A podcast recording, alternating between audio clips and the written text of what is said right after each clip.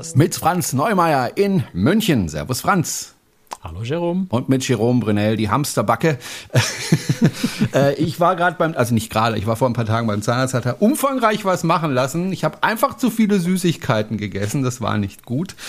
Ähm, das Süßigkeitenessen ist ja nicht das Problem, das hinterher die Zähne nicht putzen ist das Problem, Herr Jerome.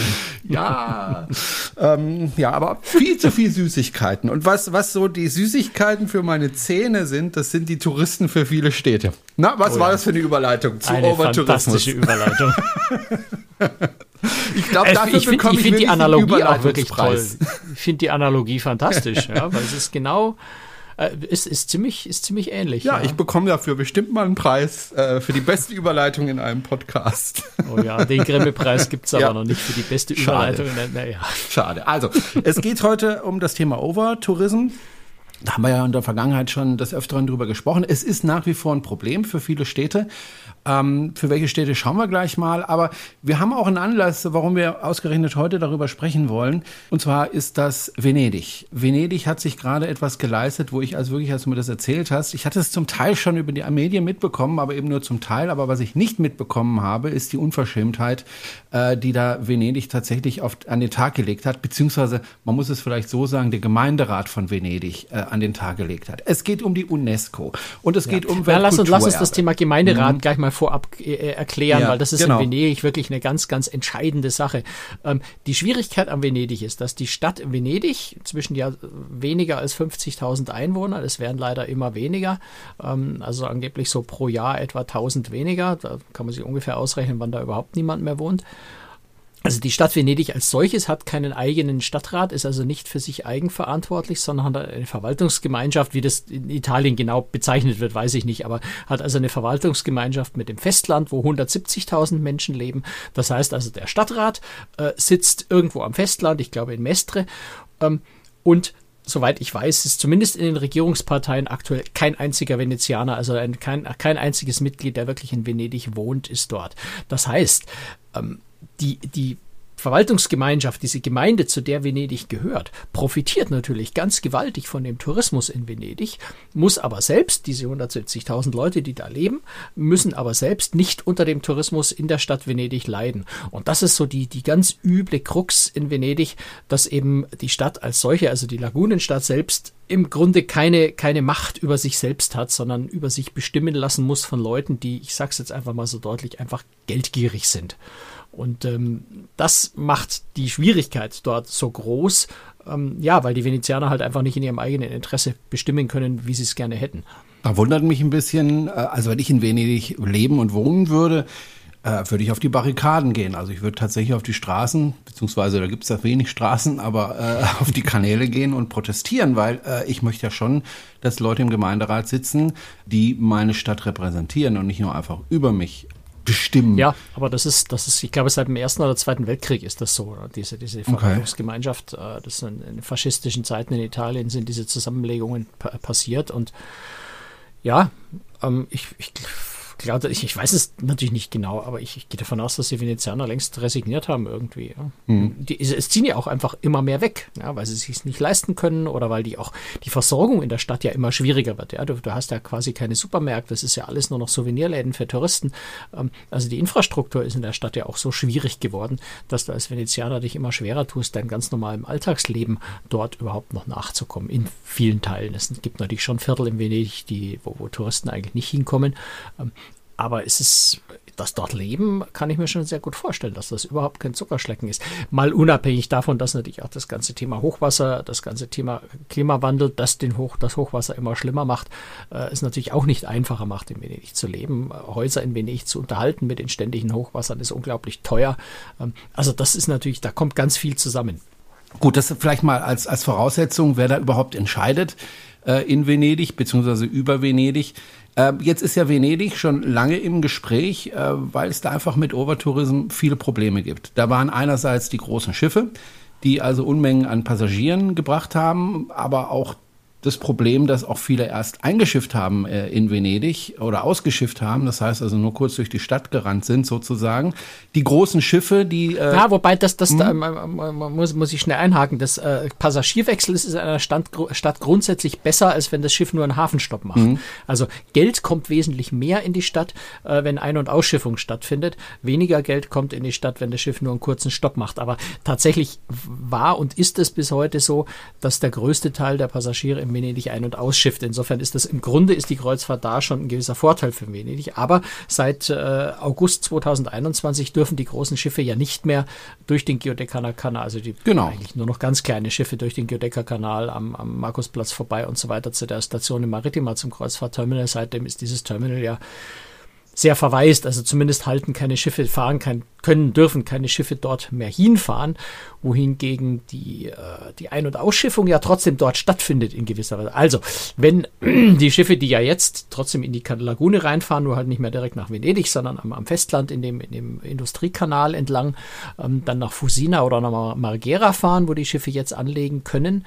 ähm, dann, wenn die, wenn die Passagiere aber in Venedig ankommen, gehen die trotzdem erstmal in das Kreuzfahrtterminal in Venedig, checken dort ein, geben dort ihre Koffer ab und werden dann mit dem Bus nach Marghera oder Fusina gebracht. Ähm, da werden sogar die Gepäckfächer dieser Busse dann versiegelt und verplombt, damit da nichts mehr rein und raus kann auf dem Weg. Also es wird wirklich zollrechtlich und all das, diese ganze Abwicklung mhm. findet alles nach wie vor in Venedig statt. Das heißt, du hast einen riesigen Busverkehr und für die Passagiere ist es unglaublich nervig, weil sie natürlich erst nach Venedig rüberfahren müssen, dort im Terminal ihren Koffer abgeben, dann mit dem Bus wieder zurückfahren. Ähm, also kostet auch einen Haufen Zeit, aber so wird es im Moment abgewickelt. Nur und die Schiffe, die, die noch nach Venedig fahren, sind ja nicht mehr so viele wie ja. früher. Beim Fusina Marghera nicht so viel Platz ist. Manche weichen nach Ravenna aus, manche eher nach, äh, nach, nach, nach Monfalcone, Trieste drüber. Ähm, aber die, die in Venedig noch sind, die erhalten eben in Fusina und Marghera drüben an. Warum machen die das, dass sie dieses alte Terminal noch weiter benutzen? Einfach weil es da steht und weil es benutzt werden muss? Oder weil es bezahlt da ist und weil es vermutlich Verträge gibt und weil die Gewerkschaft auf die Barrikaden geht, dass die Arbeitsplätze da erhalten bleiben müssen und weil du in, in Fusina, in Magera war ich ehrlicherweise noch nie mit dem Kreuzfahrtschiff zum Anlegen, äh, aber da gibt es, soweit ich weiß, auch noch kein Terminal. Da sollte ja mal eins gebaut werden und in Fusina, das ist auch einfach nur eine Pier, also da gibt es kein Gebäude, mhm. da gibt es nichts. Ähm, da war ja vor kurzem mit der Silvanova. Also wenn du da Ein- und Ausschiffung machen willst, das kannst du da gar nicht machen, weil einfach Verstehen. keine, mhm. kein, na, da gibt's keine Sicherheitsscanner, da gibt da gibt's nichts, da gibt's noch nicht mal ein Zelt, wo du, wo du Gepäck drunter aufstellen kannst. Das heißt, du musst es im Grunde auch in Venedig machen, weil dort die Infrastruktur da ist, in den, in den Terminals, die ja zum Teil ziemlich neu sogar sind. Ja. Okay, also. Was natürlich noch dazu kommt, vielleicht mhm. an dem Rande, am Rande auch noch zu erwähnen, die, die, das Terminal oder die Terminals in Venedig gehören ja auch zu einem größeren Teil den Reedereien. Ne? Also MSC, Royal Caribbean Group, und Carnival Group haben jeweils, hm, ich müsste jetzt lügen, ich glaube 11,5 Prozent oder so Anteil jeweils oder 11,25 Prozent Anteil an diesen Terminals dort. Das heißt, auch die sind natürlich durchaus daran interessiert, dass dort äh, ja Einnahmen generiert Geschäft, werden. Geschäft, ja. Geschäft stattfindet. Mhm, ja. Genau. Gut, also.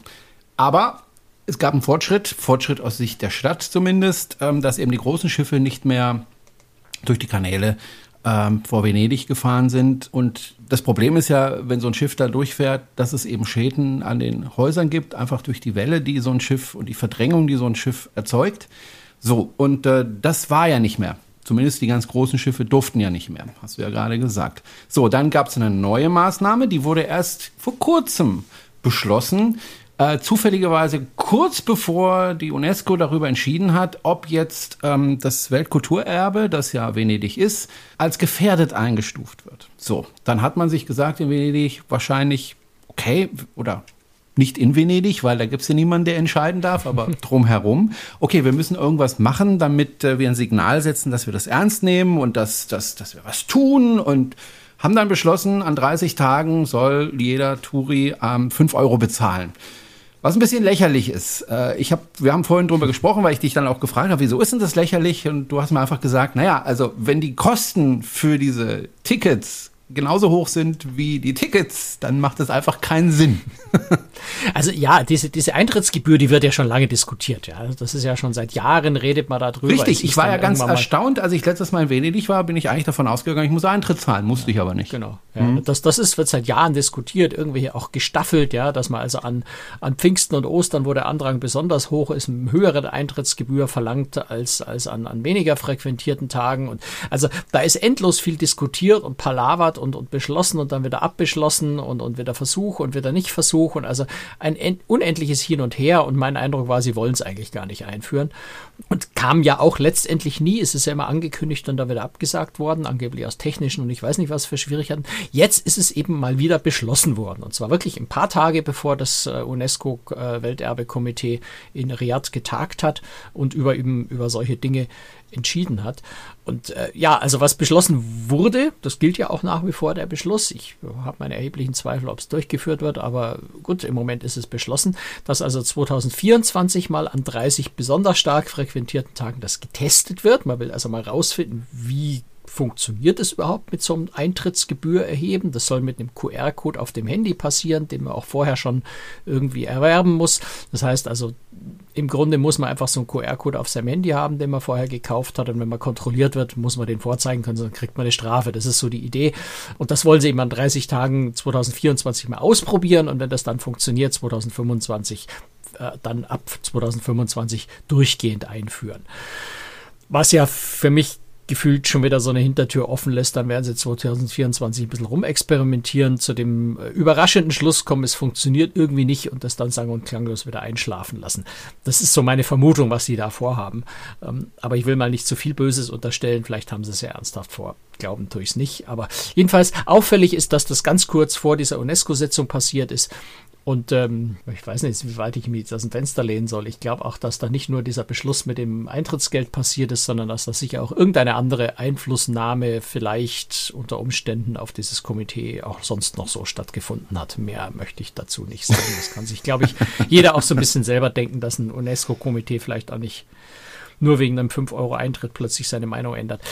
Ähm, da ist vielleicht noch was anderes. Weiß ich aber nicht. Kann ich nicht mhm. beweisen, will ich nicht unterstellen. Ähm, aber ein bisschen seltsam ist es schon, dass wegen so einer lächerlichen 5 Euro Gebühr plötzlich die UNESCO findet, ach, jetzt ist Venedig plötzlich nicht mehr gefährdet wirkt auf mich ein bisschen komisch. Wir werden sehen, äh, was da kommt. Vielleicht noch vorweg, bevor wir jetzt dann zu der Unverschämtheit kommen, äh, die da passiert ist, kommt gleich äh, vorneweg vielleicht, warum ist denn das so wichtig, dass ähm, die UNESCO ähm, Venedig als Weltkulturerbe einstuft? Was würde das denn bedeuten, wenn sie das nicht mehr tun würden?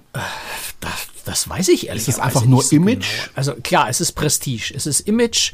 Ähm, und natürlich, also es wäre natürlich ein, ein unglaublicher Gesichtsverlust für Italien. Ich meine, stellen wir uns mal Weltkulturerbe auf der Welt vor zwischen sind es ganz viele Orte und Städte, wo ich mich manchmal auch frage, echt braucht es das einen Weltkulturerbestatus dafür? Aber wenn man mal drüber nachdenkt, was wäre so der Prototyp für ein Weltkulturerbe, würde einem, glaube ich, als erstes Venedig, Machu Picchu, solche Dinge einfallen.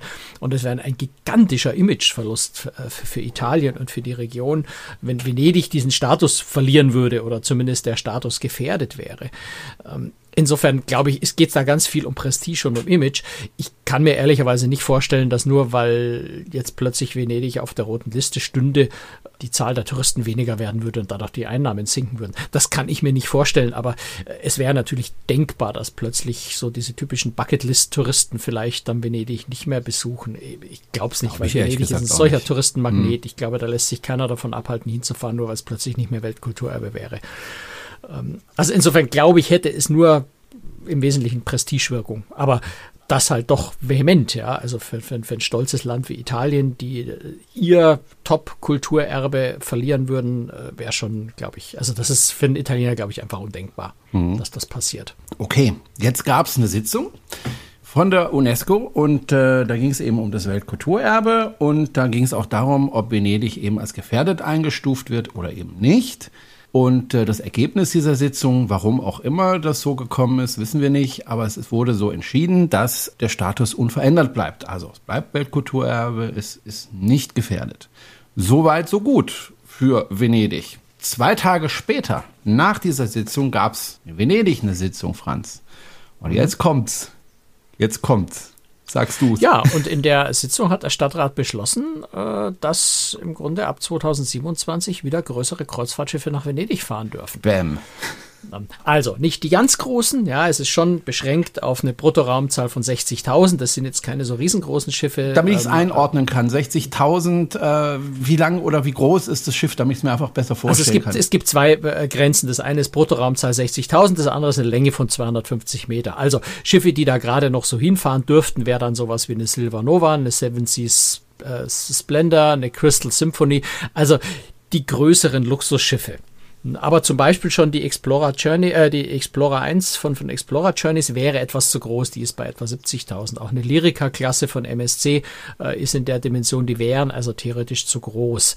Was für mich schon wieder so große Fragezeichen im Kopf auslöst, äh, warum um alles in der Welt beschließt äh, Venedig eine Grenze von 60.000 Bruttoraumzahl, wenn ausgerechnet die in Italien so unglaublich wichtige und einflussreiche Reederei MSC Schiffe hat, äh, die, die etwas größer sind als das. Also mhm ich zweifle ja sogar diese 60.000 Bruttoraumzahlgrenze an, dass die so bestehen bleibt. Aber sei es drum. Es dürfen also kleinere Schiffe dürfen wieder reinfahren. Ja, bisher durften ja nur die, die ganz kleinen, sowas wie eine World Voyager oder sowas, die so wirklich eher so yachtartig waren, durften noch reinfahren.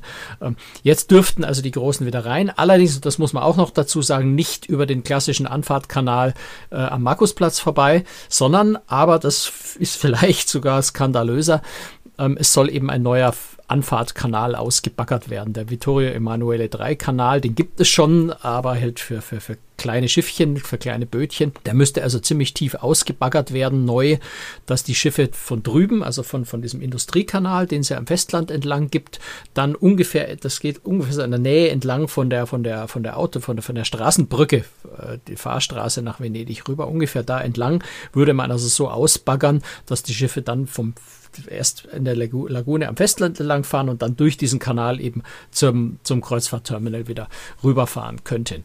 Also kaum, kaum, dass der, der das, äh, das, die, das UNESCO-Komitee beschlossen hat, Venedig ist nicht gefährdet, tut man das, äh, was man, also verkehrt man das ins Gegenteil von dem, was man wiederum beim letzten Mal, wie der UNESCO-Komitee ja schon beraten hat und ja auch schon gedroht hatte, sie würden äh, die rote Liste äh, mit, der, mit der roten Liste wedeln.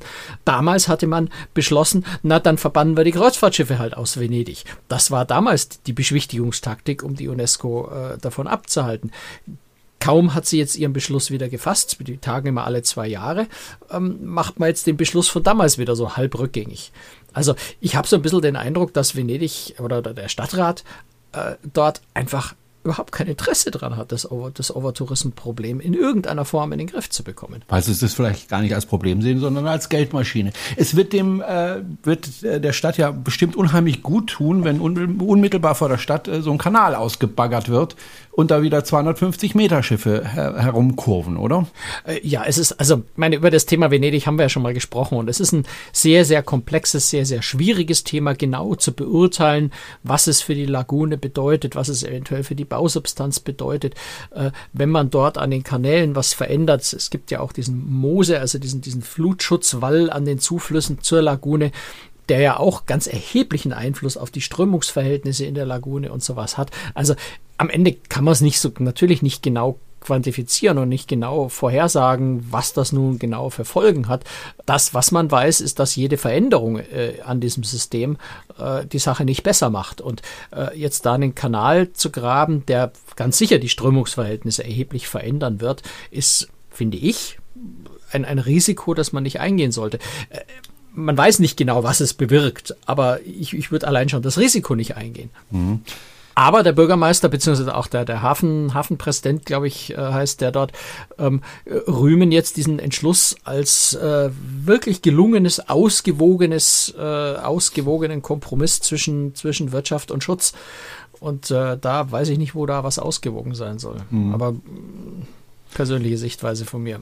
Müsste man mal einen Hydrologen fragen, äh, der sich damit auskennt, mit Strömungsverhältnissen. Ich, ich, ich war ja gerade in der Bretagne unterwegs Und da gibt es ja Ebbe und Flut sehr stark. Und wenn sich das Meer zurückzieht, dann entstehen so richtig kleine Kanäle im Sand, mhm. ne, mhm. wenn sich das Wasser da zurückzieht. Und ich beobachte das gerne, weil es ist super interessant. Aber es ist vor allem eins, es ist nicht vorhersehbar, ja, wo jetzt ein Kanal entsteht und wo äh, das Wasser angreift und wo nicht. Ich nehme mal an, dass es in äh, Venedig Hydrologen gibt, die sich damit ein bisschen auskennen. Aber ich kann mir eben nicht vorstellen, dass man alles berechnen kann, dass man alles sehen kann und dass es nicht irgendwo Stellen gibt, wo eben die Strömung stark angreift und die an die Bausubstanz geht, ja, die dafür, ja eh schon angegriffen ist, die, ist, Dafür ist die Lagune von Venedig einfach zu kompliziert. Einfach groß. Also ja. ich meine, jeder, der von uns schon mal in Venedig war, hat, glaube ich, noch gar nicht so richtig überrissen, wie groß diese Lagune wirklich ist. Also ich kann da nur jedem äh, empfehlen, mal äh, nach, nach, nach Murano, nach Burano, also zu den etwas den weiter Inseln, entfernten ja. Inseln mhm. zu fahren. Allein nur um, um, um zu, also abgesehen davon, dass es dort sehr schön ist. Also ja. es lohnt sich durchaus. Ähm, aber auch einfach mal um die Dimension dieser, dieser, dieser Lagune zu sehen, wie weitläufig das ist, wie viel Wasser da dazwischen ist. Ähm, also mein Meister irgendwo eine halbe, dreiviertel Stunde unterwegs mit dem Boot also das sind große Entfernungen. Ähm, das heißt, da geht es um ziemlich große Wassermassen, aber eben in einem sehr seichten Gewässer. Und da kann man sich dann auch viel besser vorstellen, wie sich Strömungsverhältnisse verändern, wenn man irgendwo neue Kanäle gräbt, wenn das Wasser in großen Mengen in irgendwelche anderen Richtungen fließt. Man hat äh, das letzte Mal, glaube ich, bei, bei äh, eben bei Mose, bei diesem Flutschutzsystem oder bei diesem Hochwasserschutzsystem, hat man ja auch schon festgestellt, dass sich die Strömungen erheblich verändert haben. Zum Teil an manchen Stellen die, die Strömungen in der, in der Richtung umgekehrt haben und solche Dinge. Also ich glaube, auch die besten Hydrologen können das nicht berechnen oder vorhersagen. Die werden nur äh, wahrscheinlich sagen, lasst lieber die Finger davon. Äh, es ist schon schlimm genug, wenn wir das jetzt auch noch verändern. Die Sache wird sicher nicht besser davon. Mhm. Also klar, es ist eine ganz, ganz schwierige Abwägung. Äh, das muss man natürlich auch berücksichtigen. An Land äh, ist natürlich sehr viel Energie, äh, Energie, also ja, Energie auch, äh, also sehr viel ähm, Öl.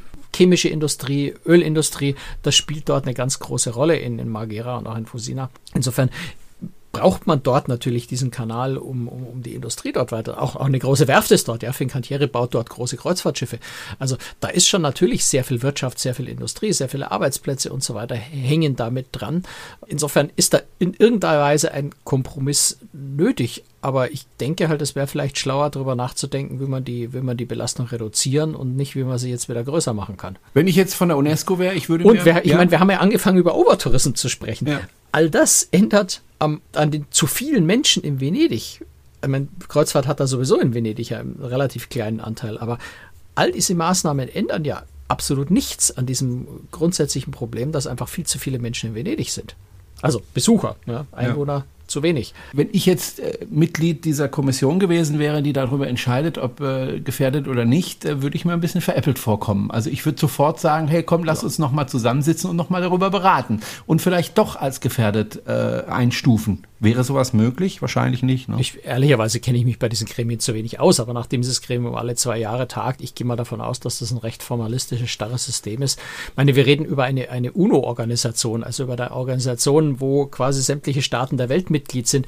Das ist halt schon sehr, sehr aufwendig, sehr schwierig zu koordinieren. Mhm. Äh, ich glaube nicht, dass man da per Fingerschnipp mal schnell sagen kann, das machen wir jetzt mal, weil du brauchst dann ja, wenn du da sowas außer der Reihe machen wolltest, vermutlich eine große Mehrheit, da wird es ja dann wieder irgendwelche Lobbyisten haben, die dagegen, also das ist auf einer UNO-Ebene ist sowas, glaube ich, nicht spontan äh, machbar. Das ist hm, denkbar eben bei der nächsten Sitzung dann in zwei Jahren.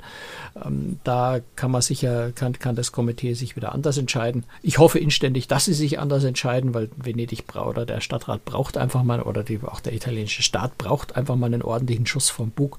Ähm, und da reicht ein erhobener Zeigefinger einfach nicht mehr. Und, und Venedig, äh, die UNESCO hat sich da jetzt, glaube ich, schon zu lange auf der Nase verarscht, verarschen lassen. Ja. Ich nehme das Wort ungern in den Mund, aber mhm. hat sich da, glaube ich, schon zu lange jetzt äh, an der Nase rumführen lassen. Ähm, das sollten sie mal deutliches Zeichen setzen, dass sie das, sich das nicht bieten lassen. Wenn man ja andere Situationen anschaut, wie, wie Dresden, die äh, oder das, das Dresdner Elbtal, äh, die das UNESCO, UNESCO Kulturerbe ähm, oder das ist, glaube ich, ein Naturerbe, das weiß ich gar nicht. Also sagen wir Welterbe, da muss man nicht sagen, ob Kultur diese oder Brücke, Natur, oder? aber ähm, das Elbtal äh, hat mhm. den, den, Status komplett entzogen bekommen, nachdem äh, Dresden dort eine neue Brücke gebaut ja. hat. Und dann muss man das eben vielleicht mit Venedig auch mal machen, hm. um ein Signal zu setzen. Jetzt ist es beschlossen worden, wann wird das umgesetzt, das Ganze? Also, dass die Schiffe da wieder reinfahren dürfen? Äh, ab 2027 soll das wieder gehen. Okay, das also, heißt, man muss ja vorher diesen Kanal noch ausgraben. Ne? Ich meine, das, das steht noch davor. Äh, das muss erst noch gemacht werden. Das ist gar nicht so einfach. Da entsteht auch unglaublich viel Sediment, was da ausgehoben wird. Da wird gleich eine neue kleine Insel damit gebaut. Also, da ist schon noch ein bisschen Arbeit dran und das ist auch nicht ganz billig, die ganze Geschichte. Ähm, also, das muss noch stattfinden und das ist dann wiederum so ein bisschen die Hoffnung in Italien. Alles, was noch stattfinden muss, steht steht eh in den Sternen. Ob und wann es stattfindet, äh, ist also sicher noch ein großes Fragezeichen, selbst bei solchen Projekten dann. Lass uns doch noch schnell äh, von Venedig weggehen. Es gibt ja nicht nur Venedig, sondern es gibt auch andere Städte, die Overtourismus haben. Zum Beispiel auch Barcelona. Da geht es aber nicht nur um die Kreuzfahrt, sondern da ist einfach allgemein zu viele Touristen unterwegs da wird auch wieder ein bisschen eine Rolle rückwärts gemacht, denn da wurden neue Regeln eingeführt. Oh, jetzt gibt es eine neue Regierung und die fahren das wieder ein bisschen zurück. Ja, ich habe es ehrlicherweise nicht ganz so genau verfolgt in Barcelona jetzt, aber ja, also die sozialistische Bürgermeisterin, die Ada Colau, äh, die hat sehr viel interessante äh, Dinge eingeführt in, in Barcelona. Da geht es nicht nur um Overtourismus, da geht es äh, auch um, um Verhinderung von Gentrifizierung und sowas. Die hat also wirklich Systeme in der Stadt eingeführt, ganze Viertel, die autofrei gemacht wurden, solche Dinge, die also weltweit als, als Vorbild gelten. Und, und im Grunde pilgert die halbe Welt nach Barcelona, um sich diese Konzepte dort anzuschauen, weil sie so gut funktionieren. Und zum Dank ist sie ähm, abgewählt worden. Und zum Dank ist sie abgewählt. Gut, ich, da kenne ich jetzt nicht die genauen Hintergründe. Barcelona hat natürlich noch andere Themen als mhm. das. Ähm, aber ja, sie ist abgewählt worden. Also sie hat ja zum Beispiel auch eingeführt, dass äh, größere Touristen, da geht es mehr um Obertouristen, dann zum Beispiel äh, an, an den beliebtesten Plätzen in Barcelona eben die Zahl der geführten Touristengruppen und auch die Größe dieser Gruppen deutlich reduziert wurde, um einfach äh, ja auch den Einheimischen wieder mehr Raum in ihrer Stadt auch an den Touristenattraktionen zu geben. Also da hat sie ganz viel spannende Dinge gemacht, die ähm, die Folgen des Übertourismus ähm, mildern sollten oder gemildert haben. Und die Neugierigung hat an sowas weniger, deutlich weniger Interesse, sodass man davon ausgehen kann, dass das wahrscheinlich wieder verwässern werden wird. Hm. Ja, schade. Aber es gibt natürlich auch ganz, gerade unter, unter Thema Kreuzfahrt, äh, gibt es auch gerade nach der Pandemie durchaus wieder deutlich stärkere Bewegungen in ganz vielen, gerade so in Alaska zum Beispiel, auch in Sitka zum Beispiel, habe ich vor kurzem jetzt gelesen, dass da demnächst ein Bürger, Bürgerentscheid angestoßen werden soll. Sitka hat seinen, seinen Kreuzfahrt, die Zahl der Kreuzfahrtpassagiere in diesem Jahr, glaube ich, doppelt so hoch, wie es jemals äh, in der Geschichte zuvor war. Also da regt sich schon in immer mehr Städten einfach Widerstand. Jetzt gerade äh, was, was Kreuzfahrttourismus angeht, besonders, aber, aber Overtourismus insgesamt. Also da passieren, passiert inzwischen mehr als vor der Pandemie. Ähm, da wachen viele Bürger, viele Gemeinden dann einfach auf und sagen, okay, jetzt wird es uns einfach zu viel, jetzt ist genug, jetzt tun wir was, tun wir ernsthaft was dagegen. Gemurrt hat man vorher schon, jetzt wird immer häufiger was dagegen unternommen. Und ich glaube, das ist dann auch eine Herausforderung für die, für die Kreuzfahrtunternehmen, sich da Konzepte einfallen zu lassen, wie man sich einigen kann, weil äh, wenn, wenn, natürlich jetzt so eine Stadt wie Sitka in Alaska, äh, also doch eine wirklich tolle Stadt ist als, als Kreuzfahrtziel, wenn die sagen, wir reduzieren die Zahl der Schiffe oder verbieten es ganz, wär, wäre ein großer Verlust auch für die Kreuzfahrtpassagiere. Insofern ist es im Interesse der Reedereien, da mal zu gucken, wie kann man sich mit den Städten so einigen, dass es nicht zum Schlimmsten kommt, also aus Sicht der Kreuzfahrt nicht zum Schlimmsten kommt. Ich bin optimistisch, weil ich habe heute Morgen einen Artikel gelesen zum Thema äh, Verkehr raus aus den Städten und ähm, es gibt ja immer wieder äh, Städte, die das einfach umsetzen, ähm, auch in Spanien zum Beispiel, ähm, wo die Zustimmung dafür, ähm, also den Verkehr rauszuhalten aus den Städten, ähm, bei 30 Prozent lag, also eigentlich dagegen. Und als es dann umgesetzt worden äh, ist, nach ein paar Jahren die Zustimmung bei 70 Prozent war. Mhm. Also die Leute mögen es nicht, wenn man ihnen was wegnimmt, nämlich das Auto aber merken dann, wenn es dann tatsächlich so weit kommt, hey, das geht ja tatsächlich ohne. Das funktioniert ja und ich fühle mich sogar besser und die Luft ist besser und weiß der Geil. Also ich bin da optimistisch. Schauen wir mal. Lass uns noch über eins sprechen. Es hängt, es hängt halt ganz viel von, von, der, von dem Mut von Politikern ja, ab, es zu tun. Leider auch haben von wir der Bereitschaft, so wie, wie in, in Barcelona ja. bei der Ada Colau, äh, die halt einfach äh, ja, ihr Amt dadurch auch verloren hat. Also ob es ja. jetzt genau dadurch bedingt ist, weiß ich natürlich nicht, aber ähm, ein Risiko eingegangen ist, auch für ihre eigene Karriere. Und da sind halt viele Politiker nicht bereit dazu. Ja, das ist traurig. hangeln sich ja. von einer Wahl zur nächsten und, und äh, hauen lieber ein paar populistische Sprüche raus, um wiedergewählt zu werden, statt wirklich ernsthaft äh, mal Ziele zu verfolgen, die uns weiterbringen. Und das Schlimme ist, die Leute fallen drauf rein. Schade. Das ist halt das Problem. Aber wir bräuchten tatsächlich mehr mutige Politiker in Deutschland. Aber Gut, das ist ein anderes Thema. Lass uns ja. noch über eins sprechen. Da könnten wir auch stundenlang drüber sprechen.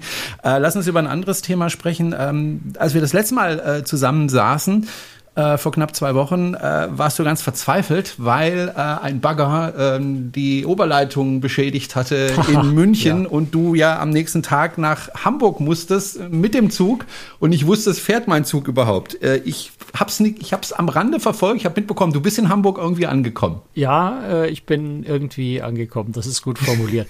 also das, was ich eigentlich gedacht hatte, was meine Fahrt gefährden würde, nämlich die runtergerissene Oberleitung in München, war kein Problem mehr. Das war in der Früh repariert und mein Zug fuhr auch und zwar sogar pünktlich. Wow. Aber es liegen Das, geblieben. was weniger pünktlich war, war dann die Ankunft in Hamburg, weil während der Fahrt schon äh, so nach, weiß ich nicht, einer halben Stunde kam nämlich die Durchsage, sehr geehrte Damen und Herren, dieser Zug endet in Berlin. Ich dachte mir, okay, ich habe einen Zug nach Hamburg gebucht. Der Zug endet in Berlin. Stellte sich also raus, hat sicher viele mitbekommen, äh, dass es einen Brandanschlag oder Brandanschläge auf Stellwerke beziehungsweise auf, auf Kabelschächte von Stellwerken äh, zwischen äh, Berlin und Hamburg gab, sodass auf der direkten Strecke Berlin-Hamburg was eigentlich eine sehr schön ausgebaute Strecke ist, wo man sehr schnell fahren kann, äh, eben gar keine ICs mehr fuhren.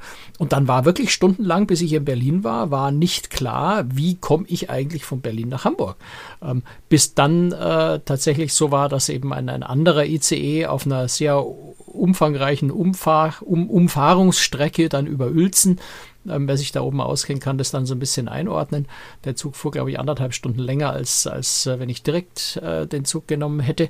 Also ich konnte in einen anderen Zug umsteigen. Gott sei Dank hatte ich sehr langfristig ein Sparticket in der ersten Klasse gebucht, weil in der zweiten Klasse war es unglaublich rappelvoll. In der ersten Klasse habe ich dann sogar noch einen Sitzplatz gekriegt. Bin also dann mit deutlicher Verspätung, aber ich bin wirklich nach Hamburg gekommen. Wunderbar. Und du wirst ja nicht einfach Und, so. muss man auch Hamburg, erkennen, ja? äh, hat mich sehr überrascht. Die Erstattung von der Bahn, klar, das Ticket war günstig, ich glaube, ich habe 18 Euro erstattet gekriegt jetzt für die Verspätung. Okay. Aber die lief tatsächlich per Online-Formular und ich habe mein Geld innerhalb von einer Woche gehabt. Okay. Das äh, wiederum sehr erstaunlich, hat hm. mich sehr überrascht. Na naja, gut, die sind so in Erstattung wahrscheinlich so geübt, weil sie ständig erstatten müssen. Na, das scheint, ja, das scheint voll automatisch inzwischen zu hm. gehen. Ja, also da wird, ich habe die, die Schaffnerin auch im Zug gefragt, die mich dann nach Hamburg kontrolliert hat, habe ich gesagt, wie mache ich das mit der Erstattung? Woher weiß denn die Bahn oder wie kann ich beweisen, mit welchem Zug ich jetzt gefahren bin, damit ich beweisen kann, wann ich in Hamburg angekommen bin? Und er sagt, das ist doch ganz einfach. Ich habe gerade ihren QR-Code von ihrem Ticket gescannt, dadurch ist im System verzeichnet, mit welchem Zug Sie gefahren sind.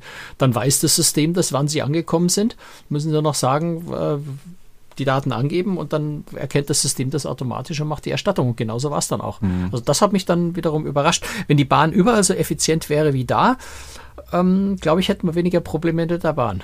Und wenn man jetzt nicht mehr dieses Formular ausfüllen, müß, ausfüllen müsste, sondern das direkt einfach bekommen würde, das Geld, weil ja naja, alles schon gut, das war jetzt ein kleines, ne? schnelles Online-Formular, das ist schon okay. Also da die Mühe gut. kann man sich dann schon machen. Du warst dann in Hamburg äh, und das warst du nicht einfach so, sondern du hast da zumindest einen Tag gefaulenzt, oder? In Hamburg direkt nicht, aber wollten wir darüber nicht in der Aftershow sprechen? Können wir auch machen. Also wir sprechen ja. über Hamburg und über die Vasco da Dama. Da Gama ähm, sprechen wir gleich in der Aftershow. Die Aftershow, die gibt es für all diejenigen, die uns finanziell ein bisschen unterstützen. Wie Sie das tun können, erfahren Sie auf der Homepage auf cruestricks.de. Und ähm, an dieser Stelle nochmal ein herzliches Dankeschön an all unsere Unterstützer.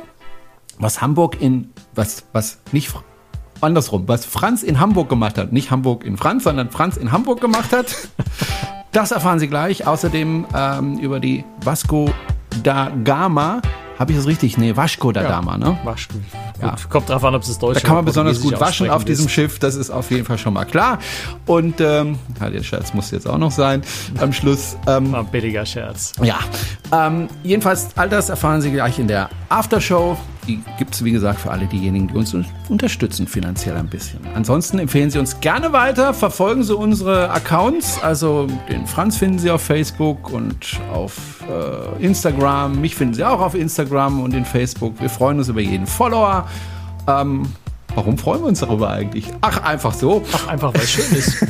und vergessen Sie auch den YouTube-Kanal von Franz nicht, Grußtricks. Ähm, da gibt es immer wieder sehr interessante Dinge, auch über Schiffe und über Umwelt und Technik und alles, was so rund Gerade um ein sehr schönes Video hm? über Crewbereiche auf einem Kreuzfahrt. Habe ich gesehen, habe ich gesehen. Und habe die Kabine gesehen auf der AIDA und habe gedacht, Mensch, das kennst du irgendwo. Er hat sich nicht viel verändert. Tschüss, Franz. Ciao, Servus.